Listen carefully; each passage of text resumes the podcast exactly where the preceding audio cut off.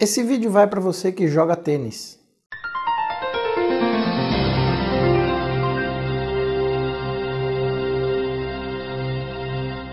Sessenta por cento dos tenistas apresentam dor nas costas alguma vez na vida. Desses, 30% por hérnia de disco. 40% dos tenistas profissionais já precisaram abandonar ou desistir de algum torneio por conta de dor nas costas. Mas como é que o tênis afeta a nossa coluna?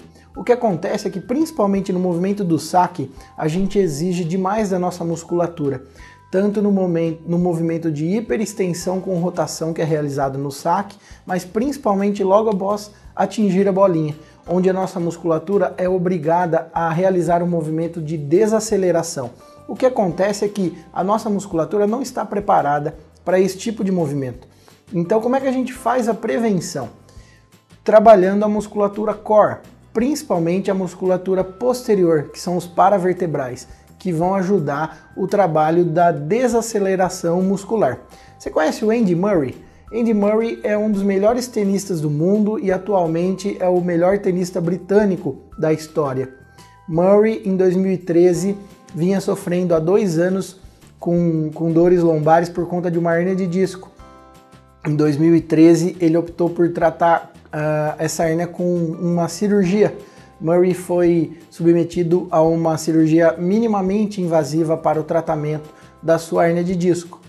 Depois do tratamento conservador com fisioterapia da melhor qualidade, as melhores medicações, tratamento intensivo, mesmo após eh, longos anos de dores intensas, ele não melhorou com o tratamento conservador. E aí a indicação exata da gente pensar em tratamento cirúrgico no caso das hérnias de disco. Quando o tratamento conservador não está surtindo efeito e a gente não está conseguindo render o que a gente poderia na nossa vida diária, no nosso trabalho. No seu caso, que é uma pessoa normal, não é um super atleta, como é que a gente vai indicar a cirurgia? São as mesmas indicações. Quando a falha do tratamento conservador, quando há algum dano neurológico evidente eh, e algumas outras indicações específicas que serão avaliadas caso a caso. O problema é no momento de tomar essa decisão entre a cirurgia ou postergar o tratamento conservador.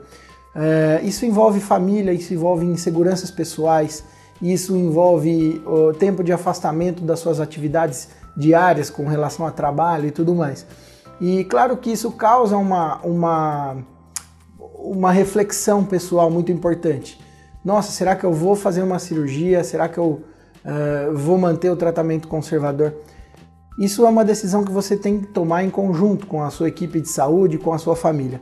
Mas eu posso te adiantar que hoje em dia existem métodos bastante eficazes para poder tratar uma hernia de disco de uma maneira que você consiga se recuperar uh, rapidamente e consiga retornar ao seu trabalho, às suas atividades. Murray optou por esse tipo de tratamento que é uma, uma, um tratamento minimamente invasivo da coluna. São cirurgias menores, com menores chances de infecção e complicações e com um retorno às atividades habituais mais rápido.